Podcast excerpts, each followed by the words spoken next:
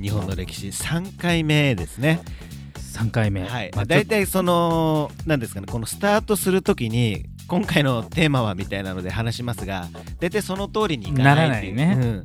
あのーなんでしょうね。題名を見てね聞きに来ていただいた方 大変恐縮なんですけども、まあ、そういう番組だという、うんもう脱線に次ぐ脱線という、はい、認識をちょっとしていただいて、はい。えー第3回は、えーやっと島津成明さんとちょっとあの大河の主役のはい。セゴドンセゴも出てくるんじゃないかなっていう話を。まあ、終わってみないとちょっとわかんないそうですね。ちょっとどこにたどり着くかわからないというね、はい、感じなんですけど、はい、じゃあ早速いきましょうか。はい。でまあ成明さんがはい。藩主になりましたと、はい。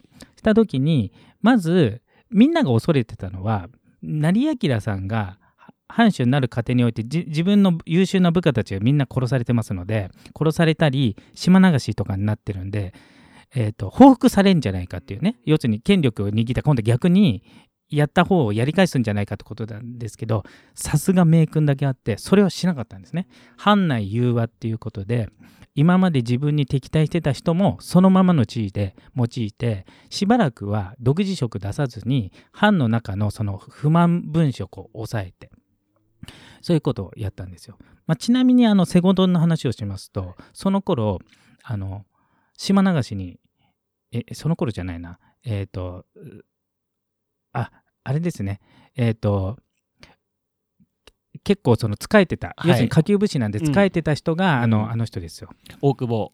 大久保じゃなくてあれはね同列なんであ、そうなんだ。あの切腹したあ、えっ、あのとモデル出身のゆき、ゆきえさん。あそうそうそう。幸恵さん、はい。うん、ああそこの、はい。えっ、とまあその担当だったんでまあ要するにあのひひどい目に遭ってるわけですね。うん。でいざじゃあそれが終わった後に、うん。やっぱり自分としてはもう革新的なもっと言っちゃえばあの島津明成明さんはうん。1回目で言ってたように、日本っていう概念を持ってた人なんで、うん日本を変えたいぐらいのうん。ことを思ってたんですね。うんで日本を変えるっていうことを考えた時に、まずその前に薩摩を変えないといけないじゃないですか。そうしたら何をするかっていうと、うんまあ、その当時もうすでにあの隣の清っていう国はアヘン戦争によってボコボコにされて、うんもうほぼ植民地になってるんですよ。うんで植民地イコール中国人奴隷化してるんで要するにあのイギリス人中イギリス人を中心のヨーロッパ人に奴隷にされてるアジアの現状を見てるんで日本もそうなるんじゃないかっていう危機感を持ってたんですね成明さんは。そしたら文庫だったらそれを目の当たりにしてたら何を考える？いや、まず、入ってこさせないようにうんするっていうことですね。そうそうそう。ん。なので、うん。まず軍事的なものを鍛えないといけないということでうんうんうん。まず軍隊を強くしようということで、うんうんえー、と訓練をやったり大砲を作ったり反射炉っていういいわゆる製鉄所。ちなみに黒船まで作ってうます、ーん。黒船来来航の。ぐらい要するに当時の最先端技術で軍事力を高めてまあ要するに攻めてきたらその対抗しようと。でそのためにあの薩摩だと小さいじゃない。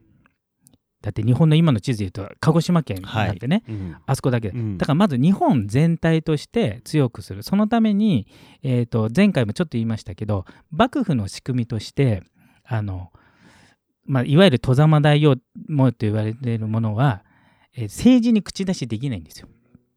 政治に口出しできないんで、えー要するに自分たちの意見って通らないんですね。それをその老中の安倍あず安倍正弘さんも老中の中では非常に優秀なんでこのままだと日本が危ないかもしれないっていうの分かっててねその前に黒船も来てますから。あちなみにまた脱線しますけど黒船は何しに日本に来たかそもそも分かります？ペリーさんですか？ペリーが、うん。ペリーさんは、それこそ、あれなんじゃないですか？キリキリスト教を。と思うじゃない？ああの実はアメリカって別にキリスト教はそんなに広めに来てないんですよへえ。でアメリカから当時飛行機ないから日本に来るってまあまあ距離ありそうですよね。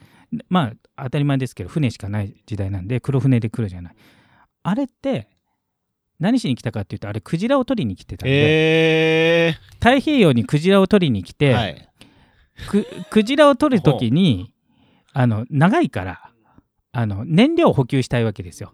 そこの基地として日本を使いたいっていうことで来たんですよ。ああ。そうそうそう。でじゃあそのクジラ何しに取りに来たか分かる？そもそも。あアメリカ人は何しにクジラを取りに来たか。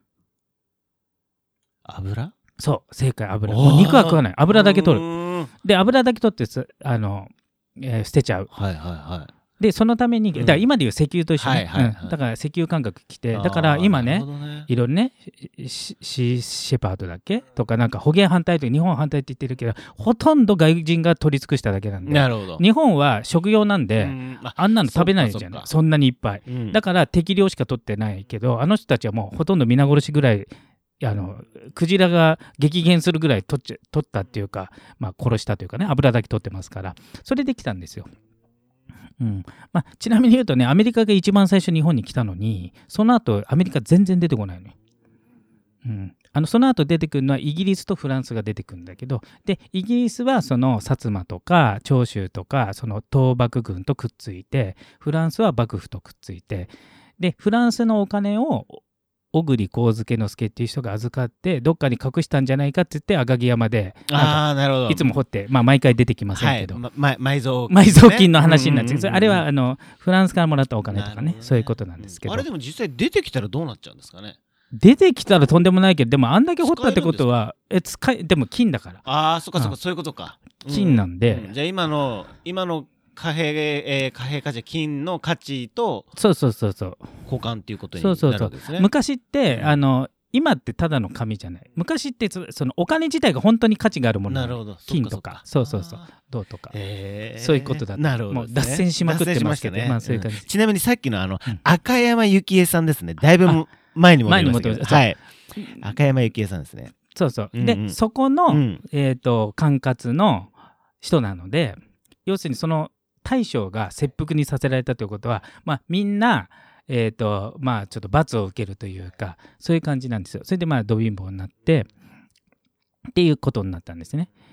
でなんですけど島津成明さんは基本的に、まあ、さっきも言ったようにその国を強くしたりとか、えー、と政治を日本を変えたいと思ってるんでそうすると変えるってことは優秀な部下が必要じゃない。自分一人じゃできないんで。それで藩の中の、まあ、これからもしかしたら大河ドラマ出てくるかもしれないですけど若手で有望な人たちをこうピックアップする。あの封建社会でありながら要するに身分を問わずにこう上げたいんだけど本当は殿様自らもう声かけちゃいけないのね。あのその江戸時代の風習としては、まあ、要するに図が高いっていう話で、まあ、要するに顔も上げられないから顔を上げって言われないとこう上がんない時代なんでね。そうするとどうするかっていうと唯一私的なとこがあるわけ。それお庭番って言って庭掃除させてその時に廊廊下を通る過程で庭の時にブツブツ言うと。お前どうだとか。だから下級武士をまずお庭番っていうのにさせるんですよ、うん。よくでも考えますね。う、ん、抜け道的なね。ね。そう,、うん。そうじゃないとやっぱうん門閥っていう代々家老のやつががなんであいつを取り立てなるんだとるほどね。代々うちだろっていう話になっちゃうから、んんうんでそういうことをして、まあ、そのうちの一人が西郷でで飛び抜けて優秀なんで、まあ、ちなみに西郷と大久保が、えー、と幕末明治にかけて、まあ、明治の三君と呼ばれてるうちの二人なんですけど、うん。それがまあ隣同士の家うん本なんで、ね、当ですよね。ちょっと幼馴染。うそうそうそう。恐ろしいことになりますけど、うん。で僕はあの歴史好きから言うと幕末明治の中で一番優秀な政治家はダントツ最後だと思うんで政治家としてね。まあいろんな面がね革命家だったらまた別の人いますけどぐらい優秀なんでで当時から優秀で。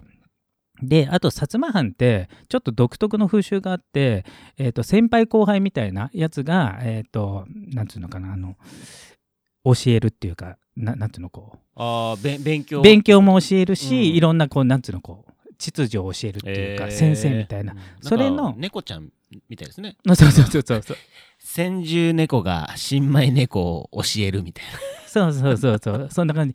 なのな、で、うんなんかみんな仲間意識が強いね。それ、あの町内で決まってるの、うん。この地区の人は誰々がいろんなものを面倒見なさいと、うん。たまたまあの地区が優秀すぎて、うん。後の、うん。えー、と日露戦争の時のうん。海軍の、うん。えー総司令長官東郷平八郎とか、うん。もうあの辺なんで、えー。東郷神社になってますもんね、だからもう神様になっちゃう人もそこにもいるし、うん。もうきら星のようにもうそこの地域。でその地域のまあまあボスというかその教えてたのが西郷なんでもう西郷がその優秀な中の優秀みたいな感じなんですよ。で西郷を駒のようにいろいろやっぱ殿様って制約ありますから成明さんは。いろいろことやりたいけど殿自らやるわけにもいかないのでそれを、えー、と西郷とかにやらしてたっていうことなんですよ。うん。それをそれこそお庭版のところからそうそうやっててっていう。でだんだんだんだんそはあのは、あえー、と藩主としてね、うんちょっと独自色出せるようになってからちょっとずつ身分を上げていってで大っぴらにだからあの西郷隆盛があの基本的にあの生涯もちろん師匠が成明ですので浸水するんですけどその後やっぱりあの成明さんが急死しちゃうんですよ。うんまあちょっと毒殺疑惑があるぐらい本当に突然死んじゃったんですよ。でその時に当たり前ですけどあの革新派の人たちは元に戻せと。うんうんうんなんでなんでかっていうとあの島津成明さんが抜擢した身分の低い人たちが抜擢されたってことはそのポジションにいた人は追い出されてますうんから。ああなるほど。らその人たちが、うん。なんつうのこう元に戻せと。いうことになって実はその後えっ、となんで最後は島流しになってるんですね。うーうん。んそれが第1回目の島流しみたいなもんね。第1回目の島流し、うん。うん。結構何度も流されてますね。何度も流されてるし あと実は西郷さんってうん。1回自殺してるんですよ。あー。うん、それはあの成明さんが、まあ、亡くなったっていうのもあって最初殉死って言ってあの当時の江戸時代ってえっ、とまあ明治の最最初まで残ってるんですけど自分の殿様が死んだら自分も死ぬっていうまあ殉死っていうやつがあったんで、うんうんうんで、えー、とその当時は緩くなってたんですけど、うんうん最後はもう浸水してたんで、あの島津成明さんのことを自殺しようとして本当にしたんだけどたまたま運よくあの早く助けられて蘇生したから生きてるだけでもう一人二人で死んで人死んで勝てば死んでるんあーそうなんだ。へえ死んでるんですよ。うん。それもなんか不思議な不思議な流れですね。そうそうそう。で、えー、と基本的にあちょっと成明さんの話ね、まあ、うん。ちょっと死んだとこまで行っちゃいましたけど、うんうんうん。基本的に江戸と,、えー、と一応幕府がその時のね政治の中心なんで江戸ともう一つ幕府の力が若干弱くなって今度そうすると革命を起こしたい人たちって幕府に対抗できる唯一のものって何でしょう？強いて言えば。幕府に対して権力的に。権力的にななんすか？武力、うん。そういうの、うん、じゃなくてあの天皇ね。天皇？ああ、要するに忘れてた。そう。天皇を担いではいはい一応表向き天皇からね。はいはい。将軍職をもらってるから、うん。そうすると天皇を動かせば、はい。将軍に物を言えるんじゃないかっていう勢力があるので基本的に舞台が、えー、と江戸と京都が舞台になってくるんですよ。その京都でいろんな政治活動をしてるのが一応成明の駒になってるのが西郷と大久保なんですけどまあ主に西郷ですね。うん。うん。っっていう感じなんですよ。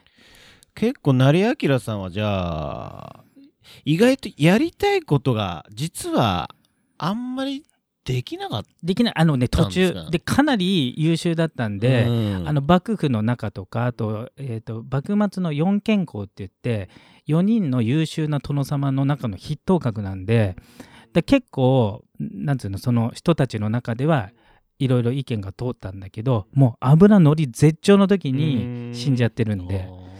成明さんがやったことで、うんゆ有名なって言ったら変ですけどあれそういうのってあるんですかね？え有名なのはえっ、とまあ薩摩で言うと、はい。薩摩切子だっけな？なんか名物のあの、ガガラスのやつを作ったり、あとうん。反射炉とか、うん。要するに製鉄所作ったり、軍艦作ったりあと軍隊を作ったり、はいそれであとはせい、えー、と江戸に行って幕府を動かした時に今まで要するに幕府って権力を握るためにあの各藩が貧乏になるようなことばっかりやるわけですよ。その一番代表なのがうん。参勤交代。参勤交代わかる？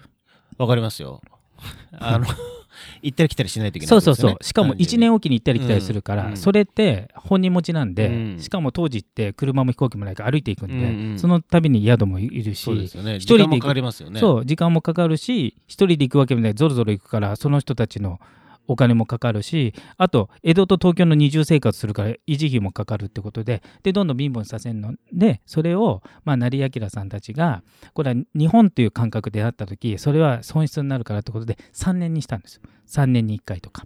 であとは、えー、とばそれ幕政改革でもちろん成明さんだけがやったわけじゃないですけど、うん。えー、と一応その戸様大名という普段は政治に介入できない人が政治に介入できるって制度を作ったりん。そういうことはやってるね。じゃあ結構あれですね。あの下地を作った感じですね。そうそう。なんかもう変な話目立って何かをししたというよりも、うん。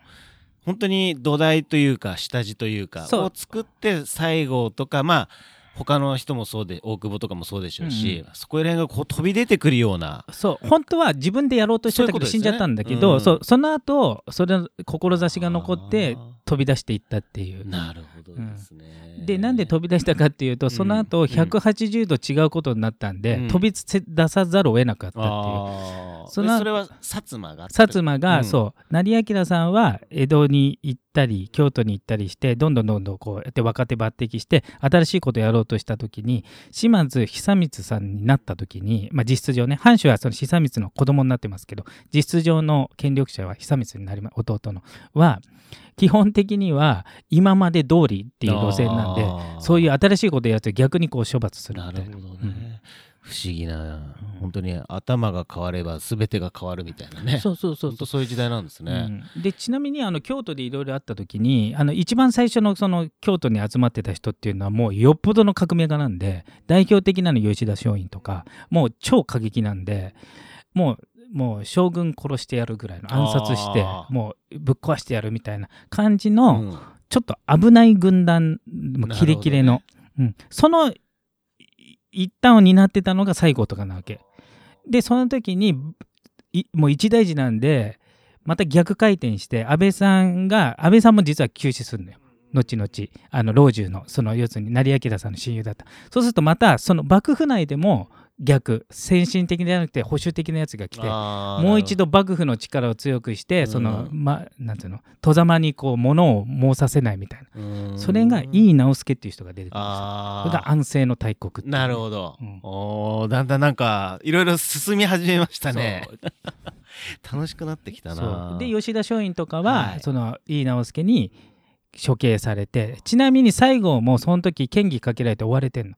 それでもう逃げきれないっていうことで自殺未遂してるうん、あまたしたんですね。ああそその時あのその時？そそうその時の話。前回は。そうかそう。だから実はその安政の大国って最後の名前は出てこないんだけどそれはあの幕府に捕まって処刑はされてないんだけどそれにもう追い詰められて自殺未遂まではしてるんでっていうかもっと言っちゃえば自殺までしてるんでたまたま蘇生しただけなんで。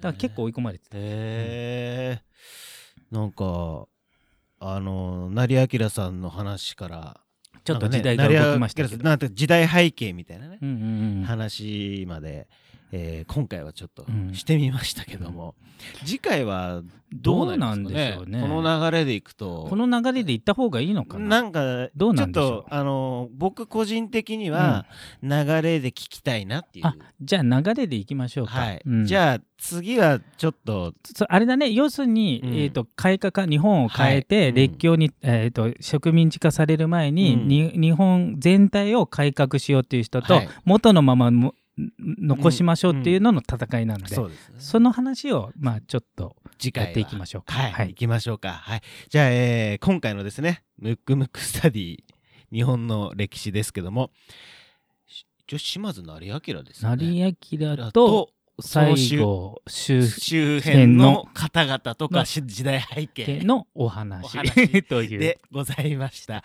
えまた次回お楽しみください。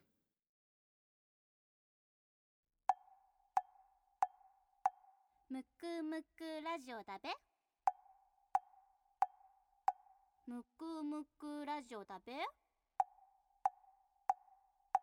むくむくラジオだべ。